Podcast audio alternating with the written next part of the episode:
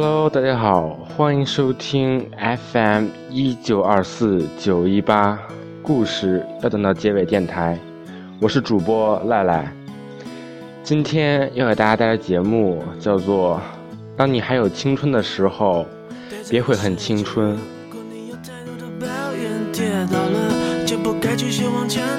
为什么人要这么的脆弱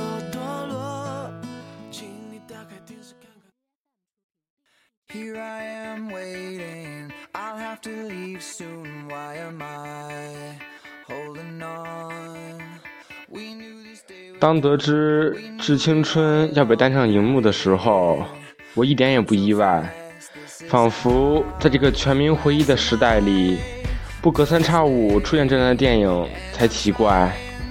然而，电影是电影，生活是生活。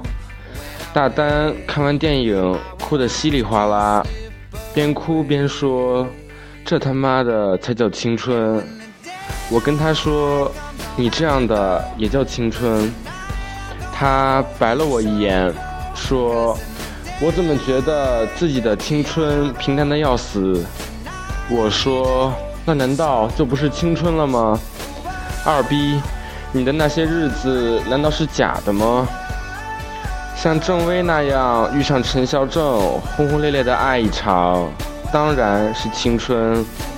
像软管那样，在青春的时候包容了一个人的错误，当然是青春；像张开那样默默的爱着软管，甘愿做配角的青春，也是青春。而你每天早上去图书馆占座，连着三个月遇到同一个人，而今天在你犹豫着要不要跟他打招呼的时候，他却突然对你微微一笑，这样的日子，毋庸置疑。也是青春，你总有自己的生活，跑到别人的轨道上的火车，永远到不了你想要去的目的地。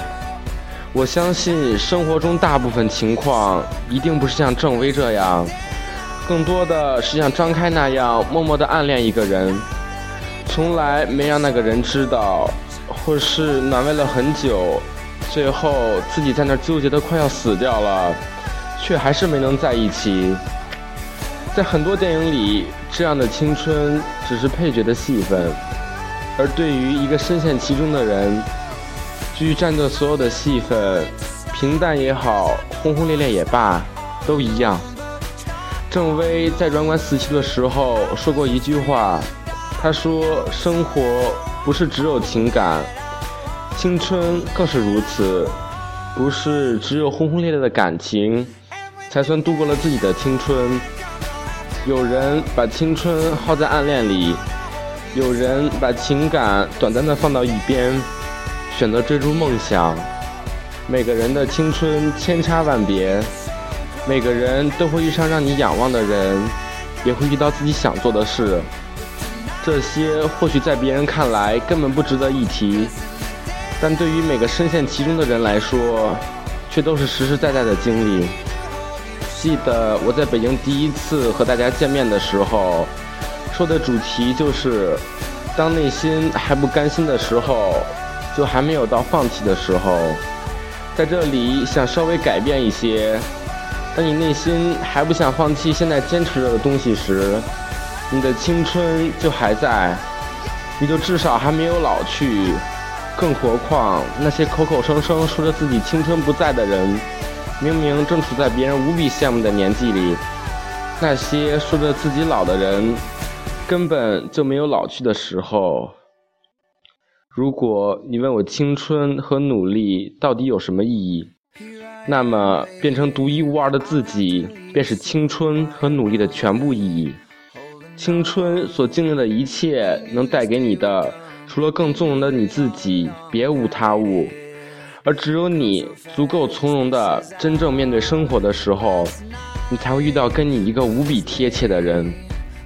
其实你早就知道，你之所以不停的追忆以前，说着自己老了，只是因为现在过得并不像自己想象的那般。十岁刚出头的你，十五岁的你，二十岁的你，一定对未来充满渴望。觉得二十多岁一定是个无比美好的年纪，只是现实常常不像我们想象的那般，所以我们开始不想长大，开始不停的怀旧，沉浸在回忆里。有时候回忆是会骗人的，一滴眼泪都能变成琥珀。再小的事，附着所谓的回忆，都能熠熠生辉。但其实经历的时候，也不过只是那样。总有一天，你的现在也会变成将来的旧照片。怀念过去，无法改变你的现在。永远要向现在制造一些将来回忆起有力量的回忆。永远要现在努力。我们可以偶尔回头看，但总要向前走。如果一个人一直回头看，那么他的青春或许就真的不在了。回忆到底是什么？我认为，回忆是一种力量。